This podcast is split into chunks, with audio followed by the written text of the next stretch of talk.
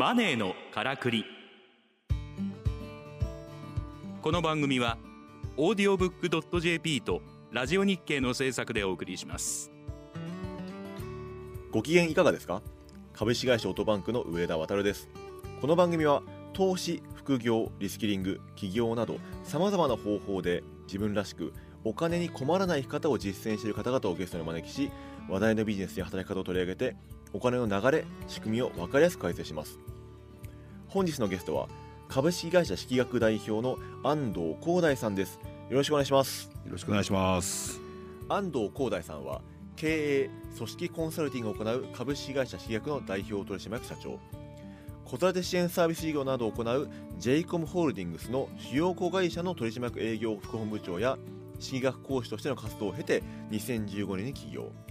2019年には創業からわずか3年11ヶ月でマザーズ市場への上場を果たし私学を広めることで人々の持つ可能性を最大化するを起業スローガンとして4000社以上の組織改革を手掛けられています。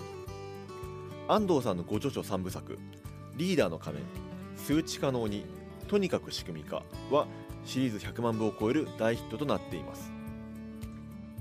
お知らせの後本日のテーマについてお話を伺ってまいります。さて安藤さん今回ですね仕組み化というテーマでお話をしていきたいと思うんですね、まあ、あの最近ね一番僕が読んで面白かったとにかく仕組み化っていう、はい仕組み化ってねキーワードありましたけども、仕組み化ってやっぱり生産性を上げるではめちゃくちゃ重要だと思うんですがまだあの勝ちパターンが決まってないとかね、はい。あとはリソースが限られていてどうしてもその個人の力に頼らないといかんというようなステージっていうのもあるんじゃないかなと思うんですよね。でもそういったシチュエーションにおいてもやっぱり仕組み化っていうのが一番大事なんでしょうか？そうですね。まあ、うん。あのーこれ仕組み化っていうふうに、まあ、言言ってしまうとですね、こうなんかこう個の力に全く頼らないというか、まあそういうふうにこう思われがちなんですけど、はい。決してそんなことなくて、うん。個の力を最大限に引き出すのが仕組み化だというふうに思ってまして、うん。こう何かというと何を仕組み化するかっていうと、うん。誰がどこまでのエリアで頭を使うのかっていうところを明確にしうん。そしてそのそれができたかどうかってそれができたかどうかっていうのを判断する人が誰でうん。どうすればそれができたっていう状態かを定義するっていうのを仕組み化するってことなんで、うんなので一人一人は与えられた役割において会社が求めるできたの定義に向けてうん。必死で頭を使うと。うん。そこでは最大限個の力を活用するってことなんで、うん。まあそれがその今までやったことない仕事なのであれば、うん。その個に与える責任のエリアっていうのは大きくなるわけだし、はい。それがもう出来上がった仕事だったらそれが狭くなると。ただそれだけの差っていうようなイメージです。ああなるほど。考える範囲が無限大になると当然何もできなくなっちゃうそのその通りです。その通りです。だからか考えるエリアが無限大で、うん。そのっていう状態ってこれ起業する経営者じゃないですか。そうですね。どのマーケットに行くか決めてはいどういう商品かっていうのを決めてて、この状態であのし社員一人一人が集中できるわけないんですよ。確かにおっしゃる通り。ある程度のエリアに限定して、ん。そのエリア内で必死で頭を使ってもらうっうん。ていうのを設定するのが上司の役割なんで、はいはいはい。それをこう無限に与えるってことは全員起業家やるってことになるんで、うん。無茶ですよ。ね無茶ですよ。無茶だしもう分散するだけなんで、はい。もう意味ないですねそんなことじゃ、うん。はい。そのまあ仕組み化っていうキーワードからは、い、はい。わゆるその属人性はいの排除っていうのと、はい。まあ近しいイメージがあるんですけども安藤さんがその適材適所っていう言葉自体に組織運営上の誤解があるっていうふうにおっしゃってるじゃないですか。はい。そのあのある組織マネジメントをする上であの社員の特技を生かすっていう意味での適材適所って割と一般的な考え方だと思うんですけどもそれでどういった誤解があるんでしょうか？あそうですね。まああの組織まあどういう順番で決まっていくべきなのかっていうことなんですけど順番ですねはい、うん。そもそもは企業理念の達成っていうのが、まあ、うん。大きな旗印としてありますと、はい。でその達成をするための,、うん。あの会社としての目標設定がありますと。うん。でその目標を達成するためにうん。必要な機能が決まりますよね。うんうんこういう役割が必要で、うん。こういう人が必要でっていうのが決まっていくと。っうん。ていうことなのでその初めに決まるのはどういう人材がいるかではなくて、そのどういう役割が必要かが決まるわけです、うん。つまり何が言いたいかというと適所から決まるんですよね。ああ確かに、はい、うん。だからその適所に対して、うん。あの合ってる人を合わせに行くっていうことなんで、順番っていう順番で言うと適所適材だということです。うん。で適所を明確に設定して、うん。こういう役割を求めますと。うん。でそれが評価項目になるわけです。なるほどですね。でそこに対してまあ人をはめていくと。うん。でそれに対して評価項目に対してできてない部分が不足になって、うん。その不足を埋めることが会社が求める成長になるわけなんですよ。なるほど。っていう順番ですよね。はい。ああ適材適所って言葉がおかしいんですね。適所適材ですね。危ないですよね。適材適所ってことはうん。何かっていうと、人の能力に合わせて、うん。人のやりたいことに合わせて仕事を作るってことなんで、そうですね、はいだからちょっと危険ですよね。なんかアーティストっぽい感じですね、だから本当適材適所とかって言ってる会社では、うん。なんかこう必要ない仕事ができちゃいますよね。会社の成長にとって。確かに仕事を作れとかいいですそうそうそうそうそうおかしいやろみたいなそれってってことになりますよね組織が求める仕事以外の仕事が生まれちゃいそうそうそう組織成長に直結する、うんしない仕事が生まれてくるということですね、はいなんかあの逆になんかそういったところから新しい事業生まれるんだみたいなあのことを言う人もいそうじゃないですか。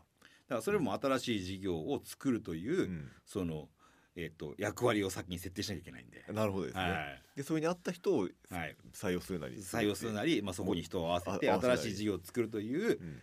役割が果たせたかどうかで評価しなきゃいけないわけなんで、うん。でそのまあそれはねそのそういう無駄なことをやっていて、うん。新しい事業が生まれたっていうことが、今まであったっていう事実は当然あると思うし、うん。それが100%生まれないってはは言いませんよ、はい。しかしながらもうそれは仕組みじゃないです。うん、あのラッキーパンチです。偶然を、はい。あので偶然のストーリーを、うん。あのもうすごい大成功ストーリーみたいに、はい。こうビジネス雑誌とかそういうの載るんで、うん。まあそれが正解みたいになるんですけど、うん。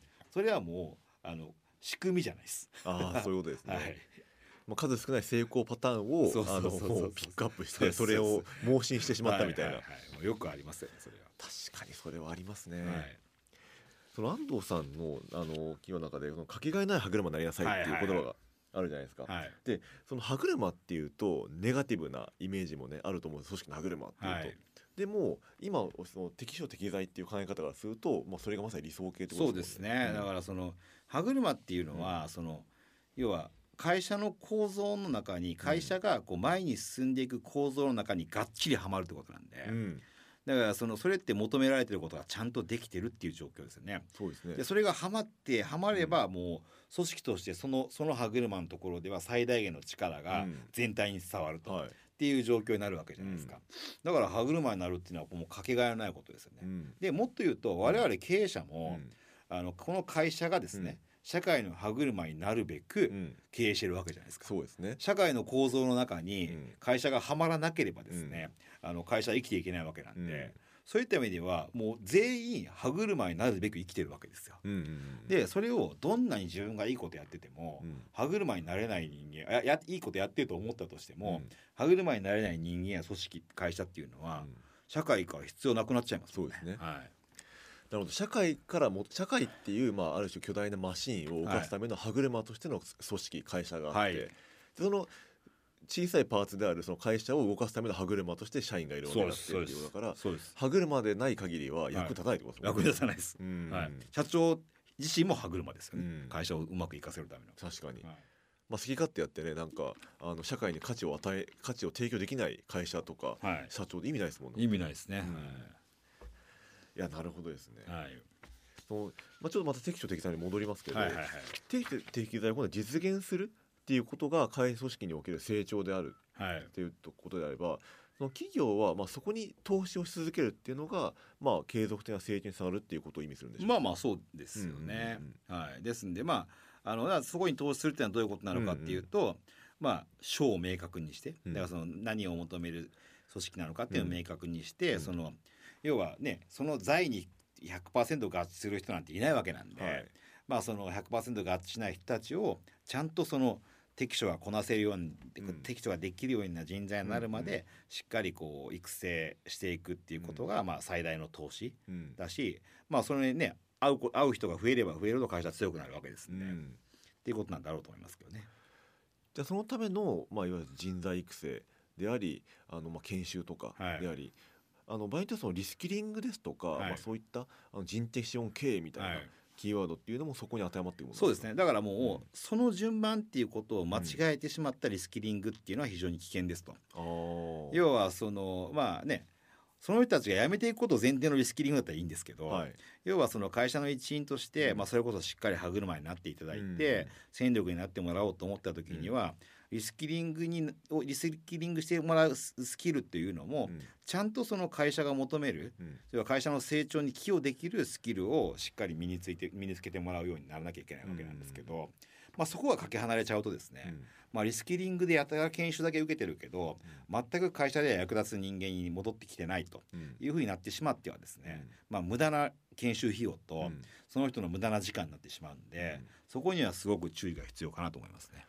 あじゃあそういう意味ではその組織が求める人材になるような形での学びの方向づけというかそうですね。意識づけというか。おおっしゃる通ります、うん。そういうあのしっかり学ぶテーマっていうのを一定その制限するっていうのは会社がやるべきことだと思いますけどえそれが定義できてないからあのふわっとした学びをやれみたいな話になってってことですもんね。で研修会社だけ儲かりますみたいな、っていうことになってしまうわけなんで、あんな無駄なことないですよね。うん。だからでもまあそうですね、まあ、リスキリングっていうところはまあもうそそこが一番課題かなと思います。あのあとはやっぱそのリスキリングプラスやっぱちゃんとそのできたかどうかの評価っていうところを、あのセットで考えていかないと、うん。学ぶことが目的になってしまっては確かに。これはもう非常にこううまくいかない。もうそれこそこう学ぶことが仕組みになってないというか、うん人間がちゃんと学ぶかどうかっていうのは、明確な目標やその使う場所があるからなんですよ。うんうん例えば僕は英語うまくなりませんと、うん。なんなんでかっていうと、うん。まあそのちゃんとできる人はいるんですけど、うん。いついつまでに英語でプレゼンしないとうん。会社が潰れるって言われたら超勉強しますよ、そうですよね。だからそうい なう。要はその評価をさ評価を獲得するために、うん。この会社で評価を獲得するためのスキルが明確にされておいて、そのスキルを獲得できなければ自分はこの会社で評価を獲得することは難しいうんという設定があって初めて人はちゃんと学ぶわけなんで。そうですね。だから学ぶための、うん。学ぶことが目的の学びになっちゃいけないっていうことをその仕組みを分かってないとですね、うん。リスキリングが全く意味ないですよね。学んだ知識がそのまま自分の評価につながり自分の仕事につながりっていうことは絶対そのプラス要素もそうだし、はい。学ばなければん。マイナスになっちゃうっていう、うん。その両方の要素によってリスキリングを促進していくっていう仕組みが必要だと。思いまでそのこと自体がもうその人のモチベーションにもつながってす。そうですね。結果的にそうですね。なるほど、はい、ありがとうございます。いやーなんか本当に適当適材深いですね考え方が、あそうですね。りがとうございました。安藤光大さんでした。4週にわたってどうもありがとうございました。ありがとうございました。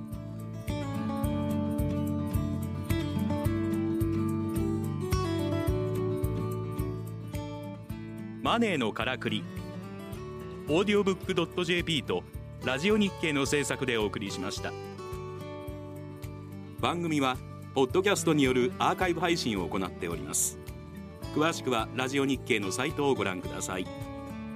ラジオ日経マネーのからくりで検索するとトップに表示されます。